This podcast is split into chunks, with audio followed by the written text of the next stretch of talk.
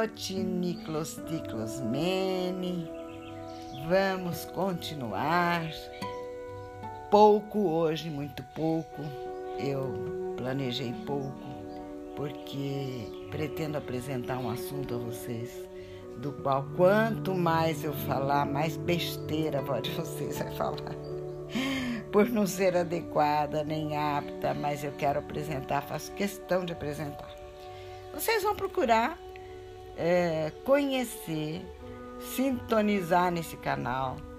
Não há tantas leituras possíveis, porque é o indizível mesmo, né? É a transmissão daquilo que não se aprende da mesma forma que se aprende um, um conteúdo mais de ordem prática. Eu estou falando hoje de taoísmo. Eu estou falando de um livro escrito séculos antes de Cristo, um livro chamado Tao Te Ching. E não é do livro que eu, que eu vou falar, é somente pincelar algumas informações aqui e ali. É do filósofo cujo nome se grafa Lao Tse, ou Lun Su, ou Lao Tzu, há várias grafias. A pronúncia mais difícil ainda pode pode ser um pouco mais próxima de Lao Tzu, mas a gente é, só faz esse tipo de comentário para vocês perceberem que até o nome do filósofo, do sábio, é ocidentalizado. Né? Imagine cinco séculos, seis séculos antes de Cristo, quando parece que, que se deu a, a existência, né? que aconteceu a existência de Lao Tzu, na China, é, depois de lá para cá, quantos e quantos e quantos e quantos relatos a respeito, mais próximos ou menos próximos da, da verdade, da, da sabedoria que ele deixou registrada, que ele deixou. E, e, na verdade parece que ele registrou mesmo a pedido de, de um discípulo, de um algumas pouquíssimas frases, informações, conselhos. Mas tanto tempo, tanto tempo, tanto tempo depois, é, a gente não tem certeza de quanta manipulação já houve, né? Porém, precisa sintonizar nesse canal. O livro do caminho perfeito ou, ou os ensinamentos para o caminho perfeito. Eu digo livro do caminho perfeito porque o Tao Te Ching, a tradução desse, desses uh, dizeres chineses, dessa, desse nome, né? Palavra chinesa, parece que é o livro do caminho perfeito. Então eu vou trazer algumas poucas informações aqui, já pedindo de antemão que é, confiem no critério da vovó para selecionar o mínimo que ela entendeu de uma leitura feita e refeita várias vezes, sempre tentando acessar. É como um, um código, sabe? É um código. A gente tenta acessar, a gente lê para tentar acessar. Há pessoas muito mais conhecedoras que fazem o trabalho de comentar alguns trechos do, do Tao Te Ching, do, do Tao Te Ching, né? E, e essas pessoas são monjas budistas. No caso, eu tenho aqui um manual comentado por um monge budista chamado Murilo. É vovó já vai ver isso certinho, já falo. Murilo Nunes de Azevedo. Né? E, e, tem também uma apresentação aqui do, do livro, que é um livro antigo da vovó, da editora Civilização Brasiliense civilização brasileira aqui. Civilização brasileira do ano de é, 1971. Então veja, o conhecimento milenar e a vovó tra transmitindo informações com as quais teve contato há quase uma centena, há muito tempo, e, e agora fazendo essa ressalva inicial para vocês. Eu estou revendo nesse tempo de pandemia as coisas que é, foram feitas, assim, escritas é, mais importantes ao longo da vida para dar sustentação a cada um de nós quando a gente realmente precisa estar em contato com a verdadeira sabedoria, força interior, as nossas raízes, tanto pessoais quanto sociais e espirituais, e, enfim. É, prometi que ia falar pouco. Tem uma orelha aqui escrita por Mário da Silva Brito e comentários feitos por Murilo, né, como eu apresentei agora mesmo, Murilo Nunes de Azevedo. Então, é, o, o autor, o Lao Tzu, viveu séculos antes de Cristo, né? Seis, seis, cinco aproximadamente, sexto e quinto antes de Cristo.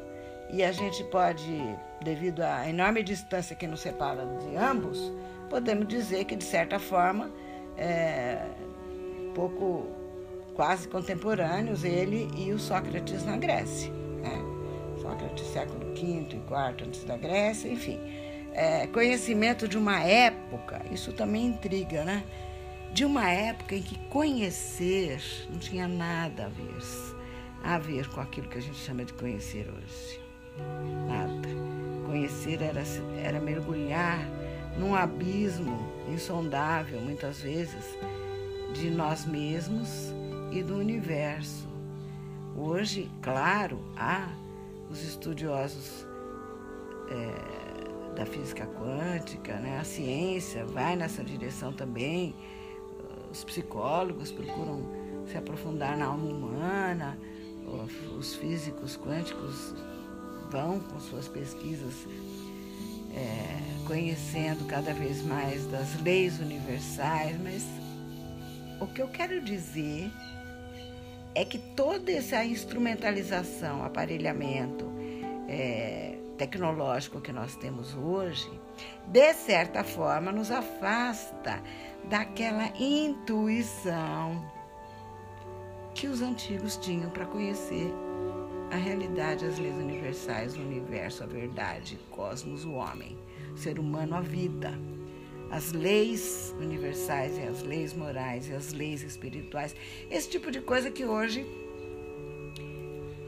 eu não vejo tanto, eh, tantos expoentes falando desse tipo de coisa. Talvez até porque não seja necessário, que nós já aprendemos com os, os antigos, deveria nos sustentar, né? Se a gente não tergiversasse, se a gente não fosse caminhando cada vez mais por caminhos é, improdutivos do ponto de vista da, do crescimento pessoal e humano e tão produtivos do ponto de vista da chamada produtividade material da humanidade. Então, sem me aprofundar nas minhas é, divagações, né? sem dar muita trela às minhas divagações, eu vou lembrar então que esse volume que eu tenho em mãos e que eu, eu vou fazer apenas um ou dois episódios no máximo, porque não tem como comentar, né? Aquilo que, que não se explica, aquilo que não se. É, eu gosto da palavra intuição, porque ela tá, me parece muito próxima de entusiasmo entusiasmou Deus dentro de si, intuição, é, conhecimento dentro de si. Então veja bem, são, como eu disse e repito aqui, são máximas, são sentenças, são, são alguns preceitos, ou, às vezes são apenas frases ou um, uma, um, um verso maior ou menor, é, não é um relato em prosa. Aforismos são dicas contadas da forma. Eu creio, eu imagino que até possam ter sido é, escritas de forma a aparecer as eh, odes, as, as canções, as cantigas entoadas com certo ritmo e mais próximos até com uma certa musicalidade, para que se tornasse fácil uma transmissão oral. Não sei, isso é imaginação minha. O fato é que são versos, frases, sentenças que dão dicas a respeito do caminho perfeito a ser trilhado pelo ser humano. Mas não é dica prática, não, viu? Não é nenhum manual. Vocês vão ter que tomar conhecimento e contato com o tal Texinque. E então, é, quando esse, esse, essas, esses versos chegam até as mãos uh, do Murilo Nunes de Azevedo para ele comentar, ele diz algumas coisas interessantes, assim como esse senhor que colocou também na orelha algumas informações, o Mário da Silva Brito também fez observações bem interessantes, que eu acho que vale a pena vocês conhecerem.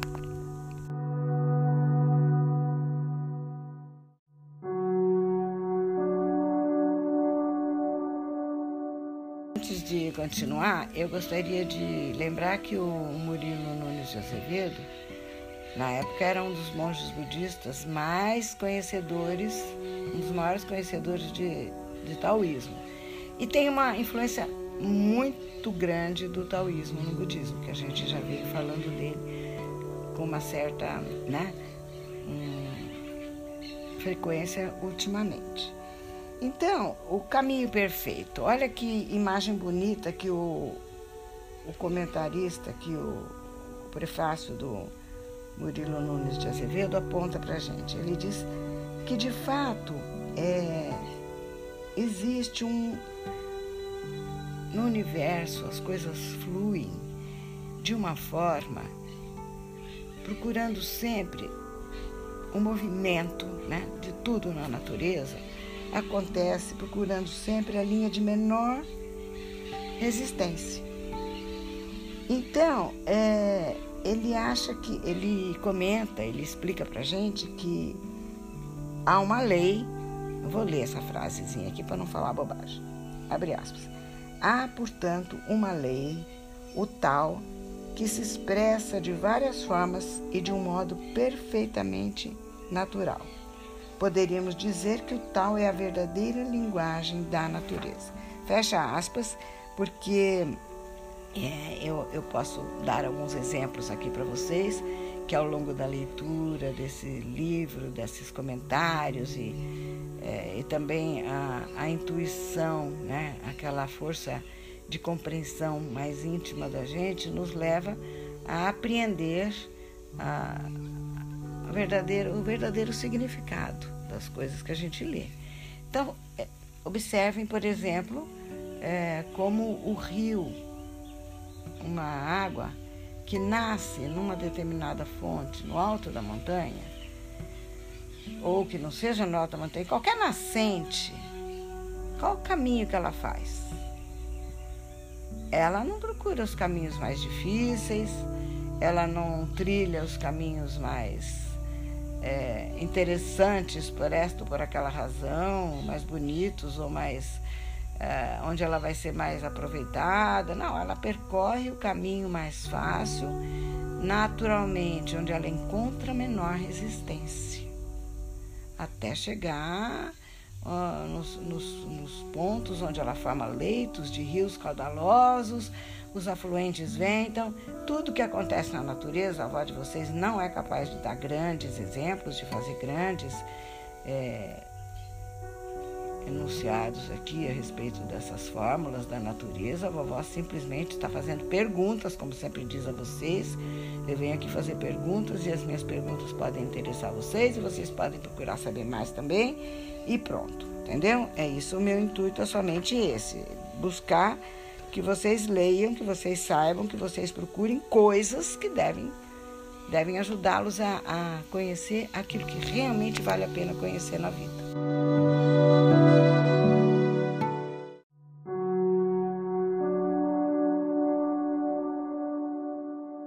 Deixar vocês assim muito sem saber é, como é o conteúdo do Tao Te Ching, eu vou ler um poema do livro 1, desse, é um volume grande esse aqui, e eu é, disciplinadamente não vou fazer mais uma incursão muito grande, porque eu vou falar pouco, porque eu ainda estou tentando entender e eu não vou querer falar coisas incorretas. Eu estou sugerindo que vocês conheçam. Mas eu vou ler um poema. Então é o seguinte: vou ler. O tal. O caminho que pode ser seguido não é o caminho perfeito. O nome que pode ser dito não é o nome eterno. No princípio está o que não tem nome. O que tem nome é a mãe de todas as coisas. Para que possamos observar os seus segredos, devemos permanecer sem desejos. Mas se em nós mora o desejo, a única coisa que podemos contemplar é a sua forma externa, a casca que a essência oculta. Esses dois estados existem para serem inseparáveis, diferentes unicamente em nome, conjuntamente idênticos, unidos, integrados. São os chamados mistérios. Mistério além dos mistérios, o portal que conduz a tudo aquilo que é sutil e maravilhoso, ao recôndito segredo de todas as essências. Fecha aspas. Eu tenho uma intuição, uma percepção minha do que este poema sugere a nós, né? E claro que vocês terão a sua. Tudo que vocês puderem conhecer do taoísmo, mas vocês veem que se que se aproxima um pouco do que a vovó tem dito para vocês, das coisas que a gente deve valorizar é, olha, um comentário simples e logo vou concluir. O caminho que pode ser seguido não é o caminho perfeito. Por exemplo, quando a vovó fala para vocês: não fiquem reféns daquilo que dizem que a sociedade na qual vocês nasceram estão crescendo, o sistema que formata vocês. Não, não fiquem reféns daquilo que ele diz que é o certo, o bom que deve ser feito. Procurem dentro da sua alma, na sua essência, no seu coração, na sabedoria e, e não nas narrativas que enfiam goela abaixo. O caminho que pode ser seguido não é o caminho perfeito. O nome que pode ser dito não é o nome eterno. As, as, vejam como os rótulos, as palavras, os discursos. Uh, meu Deus, hoje em dia, quando a gente olha para a sociedade que a gente está vivendo. Bom, eu vou saindo daqui, nós vamos voltar para nossa sociedade e vamos tornar a falar disso. Mas prestem atenção nisso que eu vou acrescentar agora para vocês, que não está no poema, mas que a avó de vocês vai dizer. O que pode ser explicado, eu estou dizendo para vocês, mesmo tentando explicar algumas coisas para vocês. Estou dizendo, o que pode ser explicado não é a verdadeira explicação. O que talvez até eu pudesse dizer o que pode ser ensinado não é não é o que verdadeiramente você precisa aprender. Façam as devidas, guardem as devidas proporções. É claro que você precisa aprender a ler, escrever, é claro que tem muita coisa que precisa ser ensinada, mas use esses instrumentos para você depois, depois acessar através daquele portal que ele sugere, né? O portal que é o, o que conduz a tudo que é sutil e maravilhoso, ao segredo de todas as essências. Será que aquilo não é o que a vovó diz para vocês? Que está dentro de vocês, onde está o entusiasmo, onde está a intuição, onde está o, o, o Deus interior, a centelha divina e etc, etc, dos episódios anteriores que vocês com certeza de vez em quando vão acessar e pensar novamente naquilo que a avó de vocês diz, tá bom?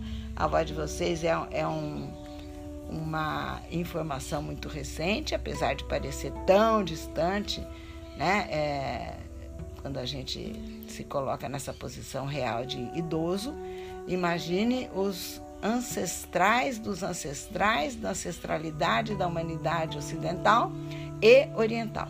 O que eles não sabiam de valioso porque estavam livres dessa formatação atual que é a que mais afasta o ser humano da sua essência.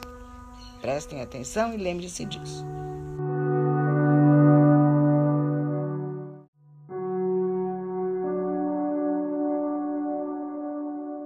Eu encerro aqui, prometendo a vocês que, vez por outra, de vez em quando, eu vou trazer um aforismo, uma frase, uma consideração, uma reflexão voltada para os ensinamentos do caminho perfeito, né? Do Lao Tzu e mas não farei novos episódios somente voltada para isso, porque muito pretensioso querer falar daquilo que não é para ser falado, é para ser alcançado de alguma maneira por cada pessoa. Até porque cada caminho é um caminho, né? E então, a partir do próximo episódio, nós vamos botar o pé no chão um pouquinho mais novamente, já com esse gancho feito com a nossa espiritualidade e com essa referência sempre maior voltada para os, os valores espirituais e éticos.